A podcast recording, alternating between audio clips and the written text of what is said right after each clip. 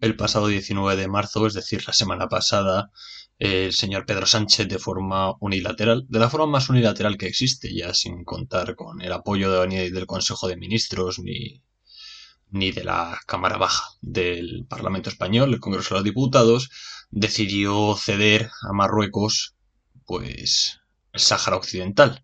Como muchos sabéis, el Sáhara Occidental fue colonia española hace ya muchos años, que terminó convirtiéndose en provincia española, cosa que no había sucedido con otras colonias africanas por parte de la toma de otros países europeos. Es decir, eh, al convertirse en provincia, el pueblo saharaui, o la gente del Sáhara, eran españoles, de facto, de nacimiento. Ahora, después de muchos años en la presión de Marruecos que ejerce sobre España, Pedro Sánchez ha firmado una carta en la que se dirige al rey marroquí, al dictador marroquí, ya yo creo que entre dictadores ellos se reconocen, y en esta carta el señor Pedro Sánchez pues le, le cede, digamos, la, el poder de tomar el Sáhara y así pues no intervenir en ello. A cambio, pues el cambio parece ser que lo que quiere España es que Marruecos deje de presionar Ceuta y Melilla y Canarias. Ya sabemos que Marruecos cree que, bueno, o ellos consideran que Ceuta y Melilla son territorios ocupados marroquíes por España y que son, por tanto, territorios marroquíes y ellos son soberanos y que Canarias, por otro lado, también es, marroquí y lo que intenta constantemente es presionar, por ello la llegada de inmigrantes y otro tipo de cuestiones. En este podcast vamos a analizar un poco qué es lo que ha sucedido, por qué hemos llegado a este punto y, y a intentar arrojar un poco de luz sobre esta circunstancia. Estás en Derecho y otras cuestiones. Hoy es especial porque hoy es lunes, pero es 21 de marzo de 2022 y comenzamos.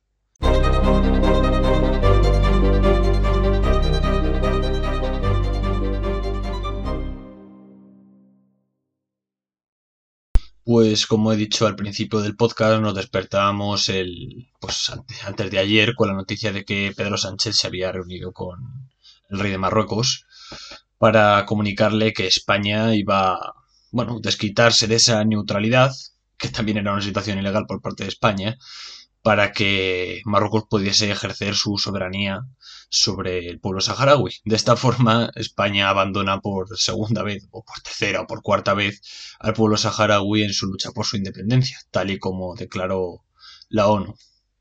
Sin embargo, muchos os preguntáis por qué España forma un papel tan importante en el tema de, del Sáhara o, o por, qué, su opinión importa a Marruecos, ya que Marruecos lleva presionando a España durante toda su historia para, para hacerle más débil todavía, que es al final lo que, lo que siempre ha buscado Marruecos. Pues la realidad y el fundamento tenemos que encontrarlo en la ONU, donde la ONU dijo que nada de que Marruecos fuese soberana ni, ni nada por el estilo, que como es colonia española, España tenía que procurar que, de alguna forma, que el Sahara pudiese hacerse independiente eh, por ellos mismos, dándoles herramientas de alguna forma. Por tanto, se les había declarado, o se había declarado a España, como el Estado administrador del Sahara hasta que este referéndum ocurriese. Sin embargo, el referéndum eh, lleva demorándose, pues, no sé si son 50 años o más porque tenía que ponerse de acuerdo el pueblo saharaui con Marruecos, los dos lo firmaron en las Naciones Unidas, para que los propios saharauis, tras un referéndum, decidiesen si querían ser un país independiente o querían pertenecer a Marruecos. Sin embargo, como Marruecos nunca ha favorecido esta situación y lo que ha hecho es, pues todavía peor, eh, intentar minar determinadas zonas e imponer su voluntad, eh, su voluntad militar sobre la frontera con el Sahara Occidental, pues al final el pueblo saharaui sigue un poco, digamos, en un limbo jurídico. España desde entonces se ha mantenido en, digamos, pues eso, en un marco neutral para no enfadar a Marruecos, para no enfadar a Argelia y para no enfadar a Mauritania, que también quiere su parte del pastel. Eh, esto sucedió y esto lo digo porque eh, hubo un pacto, un pacto tripartito, en el que, bueno, pues eh, España, Marruecos y Mauritania España principalmente se comprometía con estos países a a no entrar en conflicto. Es decir, que abandonaba el Sáhara y que les daba exactamente igual. Esto fue con Juan Carlos I. Y finalmente, pues la ONU fue el que le dijo a España que esto no lo podía hacer. Así que la situación, pues España, digamos que acató de alguna forma las órdenes de la ONU. Este acuerdo tripartito quedó en, pues en, suspensión. Bueno, en suspensión no, directamente se rechazó y, y ahí se ha quedado hasta entonces. Los saharauis nunca han aceptado la ocupación marroquí ni la ocupación de Mauritania en su territorio y lo que formaron fue el, Frente Polisario. El Frente Polisario pues es un grupo armado que se ha dedicado durante todos estos años, bueno, todos estos años no, porque supuestamente ha habido una paz, en la que se enfrentaba por un lado a marroquíes y mauritanos y a su vez proclamaron la República Saharaui, la RASD. Desde aquí, pues se declaran, como he dicho, ilegales los acuerdos tripartitos y España mantiene una relación de neutralidad. Casualmente, el auto 40-2014, firmado por Grande Marlasca, Grande Marlasca, actual ministro del Interior, dijo que, bueno, que España era responsable de garantizar la autodeterminación eh, del Sáhara y de no reconocer a Marruecos su, pues, su soberanía sobre este, sobre este territorio. Y además dijo algo muy interesante y es que debía reconocer España eh, que se había practicado un genocidio por parte de Marruecos contra el pueblo saharaui. Hoy ya sabemos que el ministro Marlasca ya no es juez, no es magistrado y, bueno, pues digamos que ahora desde la política se ven las cosas con otra perspectiva. Entonces, pues lo que ha hecho España durante todo este tiempo es jugar ese papel neutral. ¿Cómo se juega un papel neutral cuando mm, Naciones Unidas te ha dicho que lo que tienes que ser es administrador de ese Estado y procurar que se independice, que se descolonice de forma eficaz y que el pueblo lo haga libremente? Y cómo se hace sin cabrear a los marroquíes, o cabrear a los argelinos, o cabrear a los mauritanos, etcétera, etcétera. Bueno, pues lo que ha hecho ha sido una posición más que de neutralidad, una posición pasiva. No ha tomado cartas en el asunto como tal, no ha criminalizado, culpado a Marruecos por lo que sucede en el Sáhara, pero tampoco mm, ha torpedeado de alguna forma los intereses marroquíes.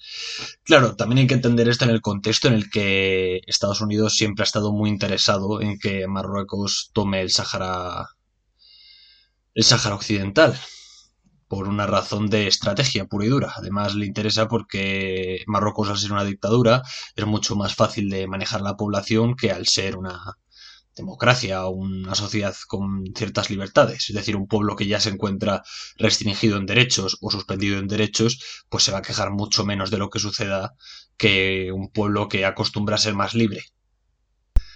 Como he dicho antes, también es importante recalcar que Marruecos sabe que, que el hecho de que España eh, complazca los intereses de Marruecos y le dé su apoyo es importante.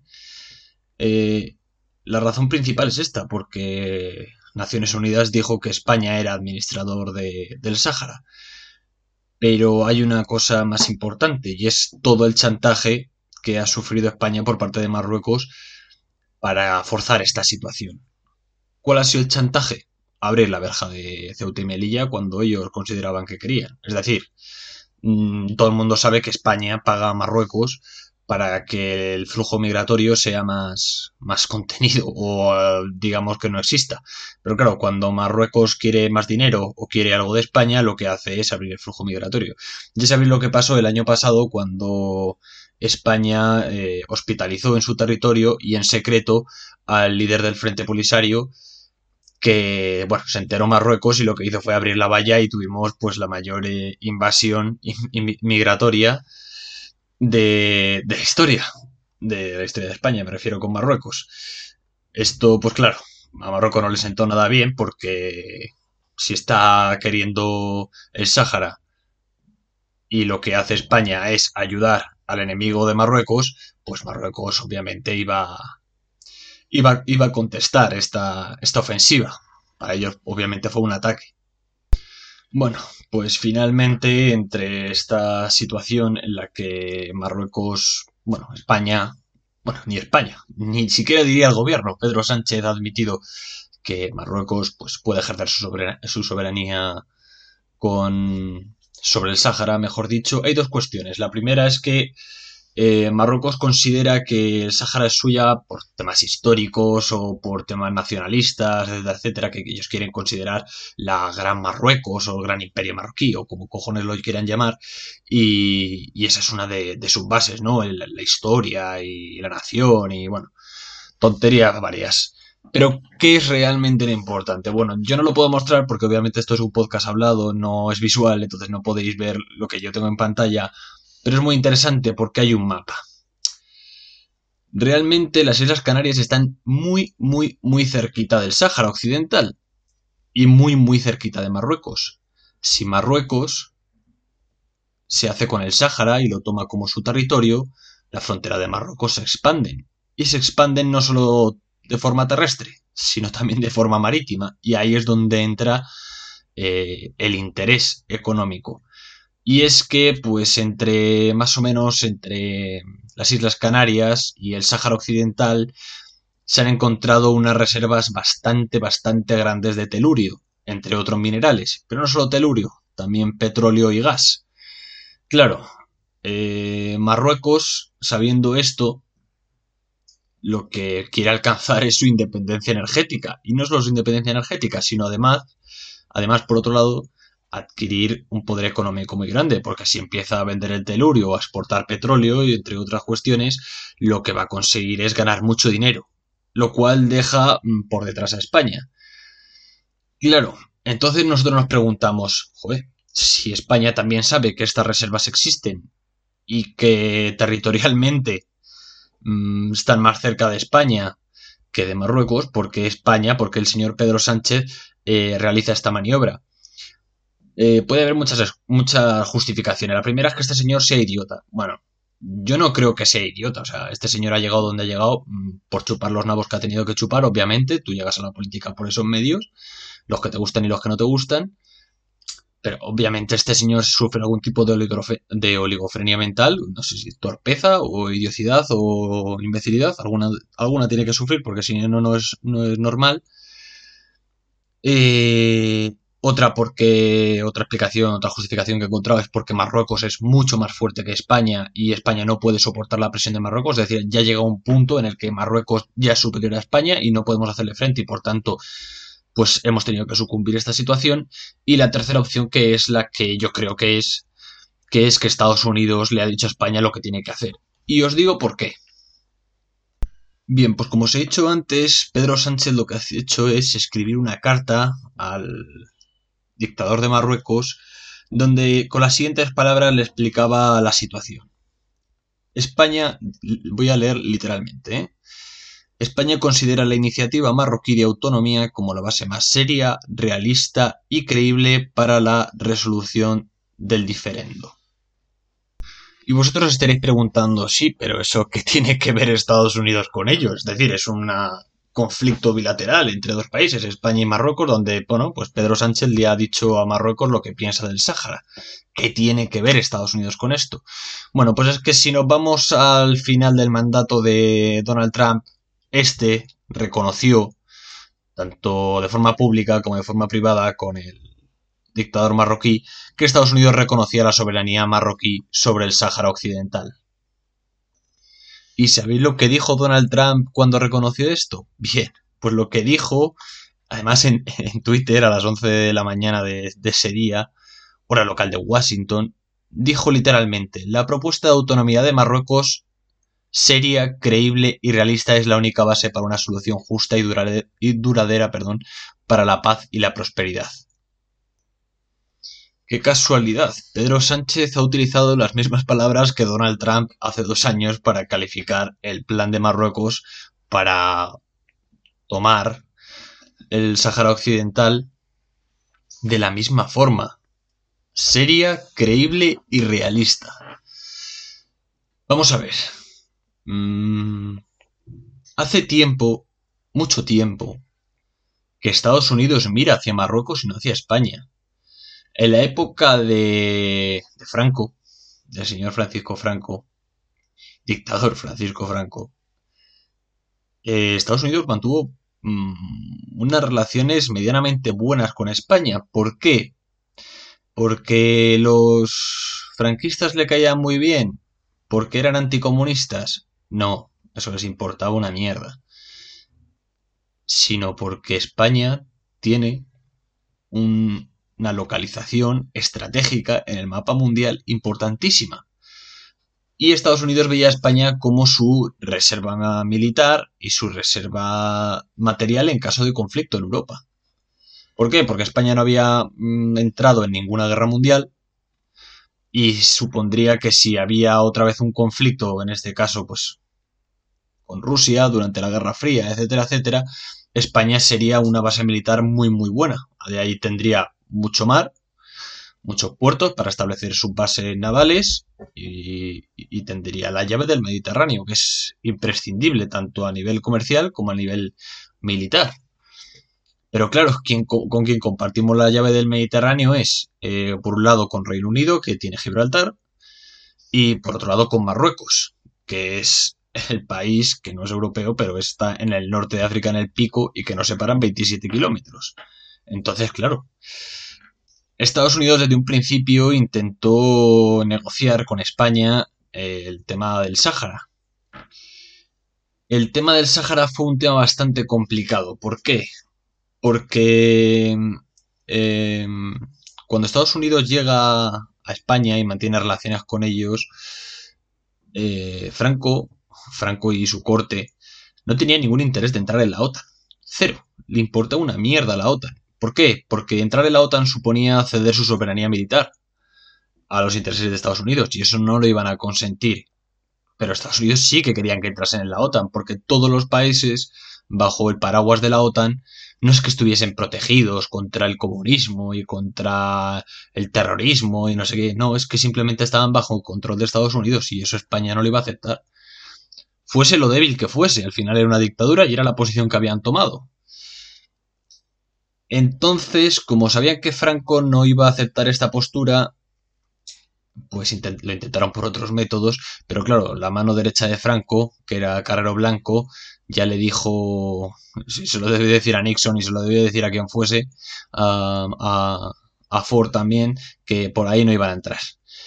Eh, cuando ya le quedaba poco al señor Francisco Franco, se reunió Estados Unidos con, con España pues entonces el señor Kissinger, Henry Kissinger, viajó a España en 1973. Henry Kissinger, si no recuerdo mal, era secretario de Estado durante el mandato de Nixon y de Ford posteriormente y fue el que más involucró en el tema español para forzar a España a, sucumbir a los intereses de Estados Unidos.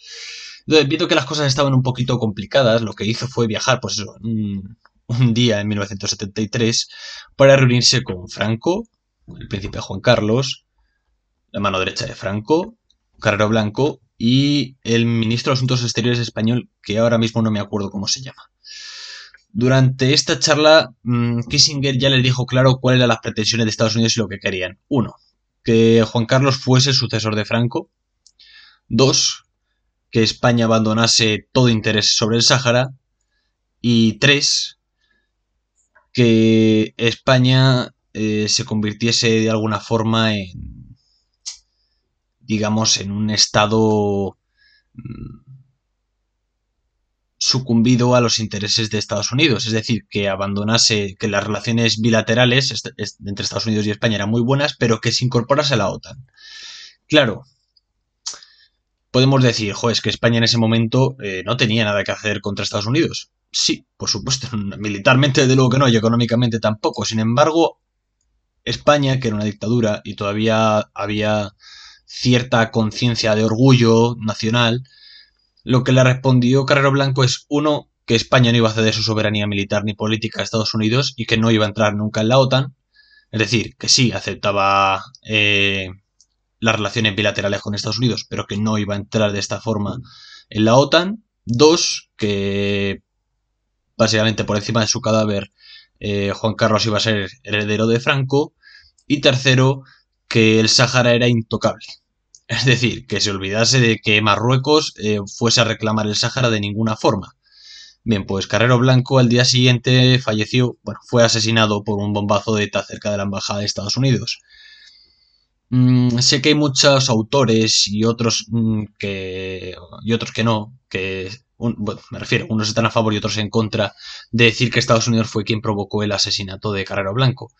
Eh, si no lo provocó, les vino de lujo, la verdad, eso hay que reconocerlo. Sin embargo, sí que hay miembros que trabajaban en la CIA junto con Kissinger que dijeron, no tuvieron ningún problema en reconocer que Kissinger era uno de, estos negociadores que si no lo haces por las buenas, lo harás por las malas y podía hacer sucumbir un Estado de forma ilícita. Y además de forma que se notase bastante poco. Entonces, pues nada, pues lo que simplemente consiguió es que Carrero Blanco muriese y que Franco, muy deteriorado, pues al final España estuviese vendida a los intereses de Estados Unidos. Y claro, Juan Carlos, que lo que quería era el trono de España, no quería gobernar. Si lo que único quería era el trono de España y mantener sus privilegios, pues vendió el Sáhara y vendió a España a Estados Unidos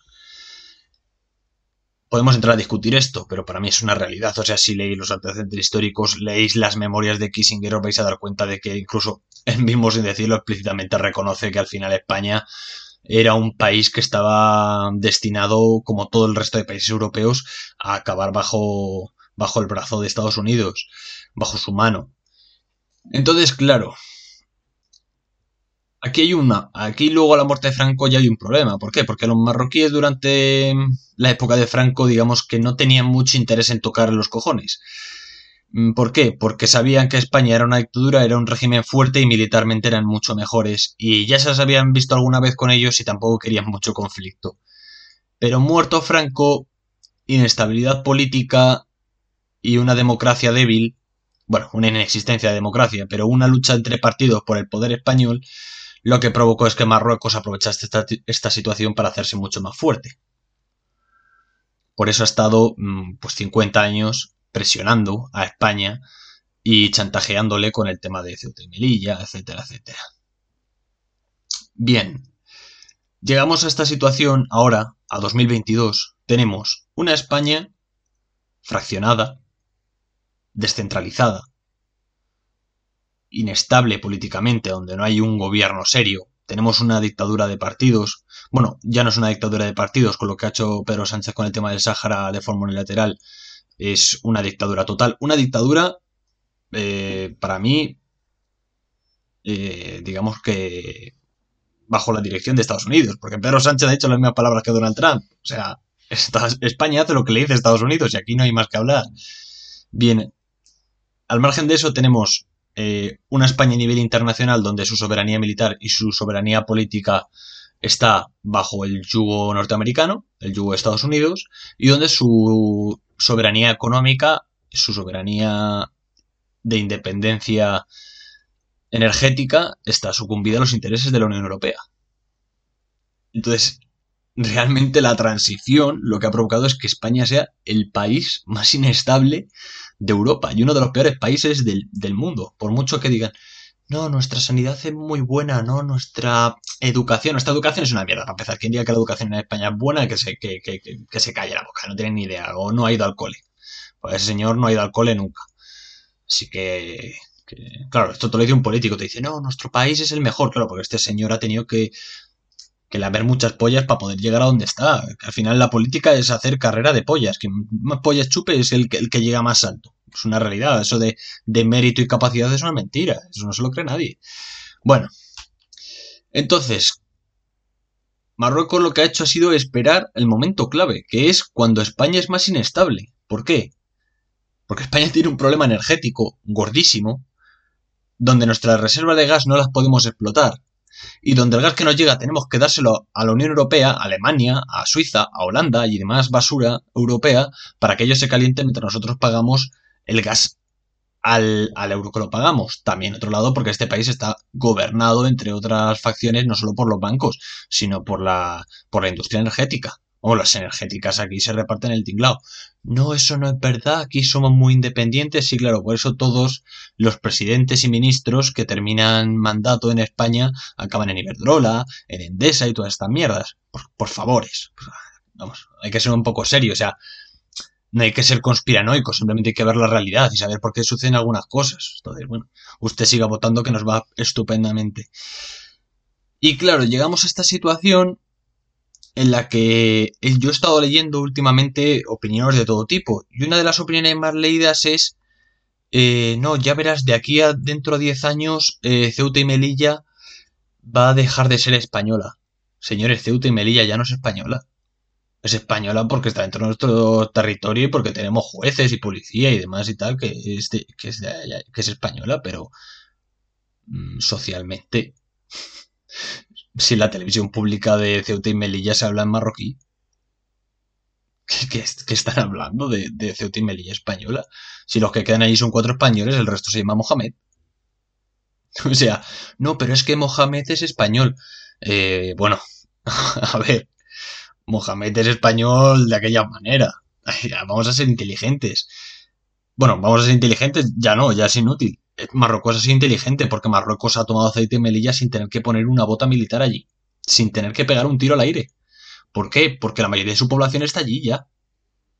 Solo le falta reclamar la soberanía. ¿Por qué? ¿Por qué? Porque va a decir, no, Ceuta y Melilla está en territorio marroquí, pertenece a África y en segundo lugar nuestra población es marroquí. ¿Qué más le queda? No le queda absolutamente nada. Y en segundo lugar, eh, hay una cosa muy importante y es lo que digo, la inmigración es fundamental en este aspecto. La invasión silenciosa es así. Y es así como ahora mismo se controlan los países, aparte de la inmigración. Es decir, cómo Rusia, Bielorrusia en su caso, le quiere tocar los huevos a, Europa con el tema, con cualquier cosa. Le abre la frontera de la inmigración hacia Polonia. Lo que pasa es que Polonia es un país con dos cojones y dice que no pasa ni Dios. Tremenda lección también ha dado Polonia en el tema de Ucrania a toda Europa. Entonces ellos dicen que no, por eso Polonia sigue manteniendo su soberanía. España no. España encima pagamos, porque somos idiotas. Es decir, eh, a ver cómo hago yo un resumen de esto. Tenemos el peor gobierno de la historia de España, el peor, el más vendido, el más inútil, el más inepto, el más ineficaz, el más estúpido, porque yo, yo esta dudo que alguno sepa leer, ¿eh? yo lo dudo. ¿eh? Pero al menos no nos gobiernan los fascistas. Y tenemos un presidente muy guapo. Es decir, ¿nos van a arruinar económicamente? Sí. ¿Nos expolian fiscalmente? Sí. Eh, ¿Ser autónomo o empresario en este país es un fracaso? Sí. ¿España está al borde de la quiebra? Sí. ¿El IPC va a seguir subiendo? Sí. ¿Los impuestos van a seguir subiendo? Sí. ¿Tenemos la, de, la sociedad más estúpida y, y menos consciente de la realidad que existe? También. Entonces, ¿qué nos queda? No nos queda nada. O sea, España es un país... Yo hace tiempo no quería creerlo, pero por lo que estoy viendo, España es un país perdido. Dentro de un año tenemos elecciones elecciones generales y va a volver a ganar el PSOE. Pero es que la gente dice, no, no va a volver a ganar el PSOE, tiene que ganar el PP o tiene que ganar Vox, no sé qué. Pero vosotros creéis que Vox o, o PP o Podemos o lo que sea van a hacer algo distinto. Los de, no, solo queda Vox, solo queda Vox. Pero si Vox es un partido pro-israelí, ¿qué le va a decir a Israel? ¿Que deje de venderles armas a Marruecos? Se llevan de puta madre. Aquí lo único que quieran es el sitio calentito y repartírselo para tener un buen sueldo vitalicio. Eso es lo que quieren. Y por supuesto quieren el Consejo General del Poder Judicial para que cuando hagan sus mamarrachadas y sus fraudes, sus propios jueces, sus propios magistrados que ellos han colocado no le juzguen. Eso es lo que quieren. Vox, eso es lo que quiere el PP, eso es lo que quiere el PSOE, eso es lo que quiere Podemos. Arruinar a España a cambio de lucrarse ellos. O sea, aquí no me vengáis ahora diciendo que Vox es súper nacionalista y súper patriota y va a recuperar la soberanía, la soberanía de nadie. Si son una panda de inútiles y van aquí también de que ellos han trabajado y que son clase obrera y no sé qué, con estudios y no sé qué y tal, pero qué mentira es esa, son unos idiotas. Pero unos idiotas nauseabundos. ¿Que Pedro Sánchez lo es más? Sí, sí, si nadie dice que no, pero vamos a ver, vamos a ser, vamos a ser serios, vamos a ser críticos con nosotros mismos. Lo que hay una frase fundamental que la gente debe entender y es que el pueblo salva al pueblo. No el Estado salva al pueblo. La nación es el pueblo. El Estado es el pueblo. O debe serlo. Y la soberanía tiene que recaer en el pueblo. Pero bueno, aquí como nuestros padres se creyeron que vivían en democracia, y sí viven en democracia, entonces van a votar cada cuatro años, se quejan de los que votan cada cuatro años, no, estos han arruinado el país. Dentro de cuatro años me he olvidado de que los otros han arruinado el país también antes y le vuelvo a votar. Esa es España. Así que, pues nada, esta ha sido mi reflexión sobre Marruecos. Eh, gente de Ceuta y Melilla, marcharos si podéis, buscad un buen trabajo en España, mm, buscad, yo qué sé, lo que sea, piraos de allí, porque eso es basura ya lo que queda allí en Ceuta y Melilla. Eh, gente de Canarias, preparaos y resistir, mm, porque Marruecos ha dicho que sí, que no va a volver a ejercer presiones sobre Ceuta y Melilla y Canarias, pero lo volverá a hacer, porque si algo es Marruecos es un país mentiroso. Y nosotros pagadores, muy buenos pagadores, claro. Y pues nada, eh, preparaos para lo que tenga que venir, preparaos para el problema energético y, a ver qué sucede.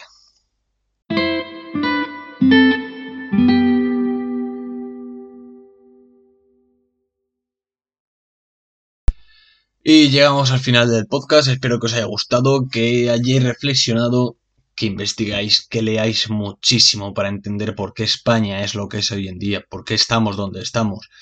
Y dejad de poneros el pelito ese polla y vestir chándales del Paris Saint Germain, por favor, que dais todo el asco, dais toda la vergüenza.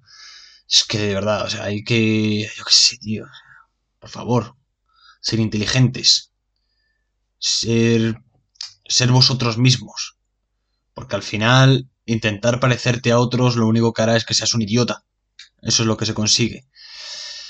Por otro lado, a ver cómo queda el tema de Argelia. Por lo que he visto, Argelia al parecer ha dicho que no va a tomar eh, represalias contra España, aunque haya catalogado de tradición histórica lo de España. ¿Por qué? Porque supongo que hemos tenido que untar a pasta Argelia, pero por un tubo, por el tubo de gaseoducto, nunca mejor dicho, y que las relaciones sigan como están. Porque yo sé, en este país todos los lo pagando. Yo no sé, tenemos mucho dinero para pagar a todos los países menos a nosotros mismos. Así que bueno, como ya sabéis que he estado unas semanas sin poder eh, subir eh, podcast porque estado un poco liado. Eh, lo que estoy haciendo es un poco intentar mm, aligerar o intentar recuperar esos días, por eso tenéis podcast hoy lunes, y el miércoles hablaremos del tema de los transportistas que tocamos la semana pasada, el viernes pasado así un poco por encima, pero la verdad es que ha habido muchas declaraciones y muchas cosas que a mí me han tocado los huevos de forma importante. Entonces, pues bueno, pues el miércoles os espero, hablamos del tema de los transportistas y nos vemos, pues nada, en la próxima. Como siempre digo, estudiad, leed mucho, crearos una opinión propia y, y seguir adelante. Esto ha sido todo. Nos vemos. Un saludo.